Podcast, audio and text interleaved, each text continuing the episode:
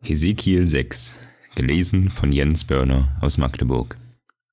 Und des Herrn Wort geschah zu mir.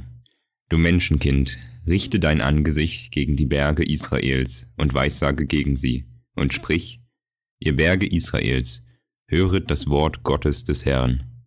So spricht Gott der Herr zu den Bergen und Hügeln, zu den Bächen und Tälern.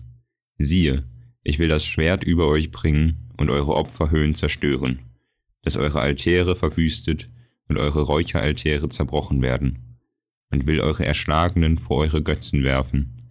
Ja, ich will die Leichname der Israeliten vor ihre Götzen hinwerfen und will eure Gebeine um eure Altäre her verstreuen. Überall, wo ihr wohnt, sollen die Städte verwüstet und die Opferhöhen zur Einöde werden. Denn man wird eure Altäre wüst und zur Einöde machen und eure Götzen zerbrechen und zunichte machen und eure Räucheraltäre zerschlagen und eure Machwerke vertilgen. Und Erschlagene sollen mitten unter euch daliegen, und ihr sollt erfahren, dass ich der Herr bin. Ich will aber einige von euch übrig lassen, die dem Schwert entgehen, unter den Völkern, wenn ihr in die Länder zerstreut seid. Diese eure Entronnenen werden dann an mich denken unter den Völkern, wohin sie gefangen weggeführt sind, wenn ich ihr abgöttisches Herz, das von mir gewichen ist, in ihre abgöttischen Augen, die nach ihren Götzen sahen, zerschlagen habe. Und es wird sie ekeln vor all dem Bösen, das sie mit all ihren Gräueln begangen haben. Und sie werden erfahren, dass ich der Herr bin.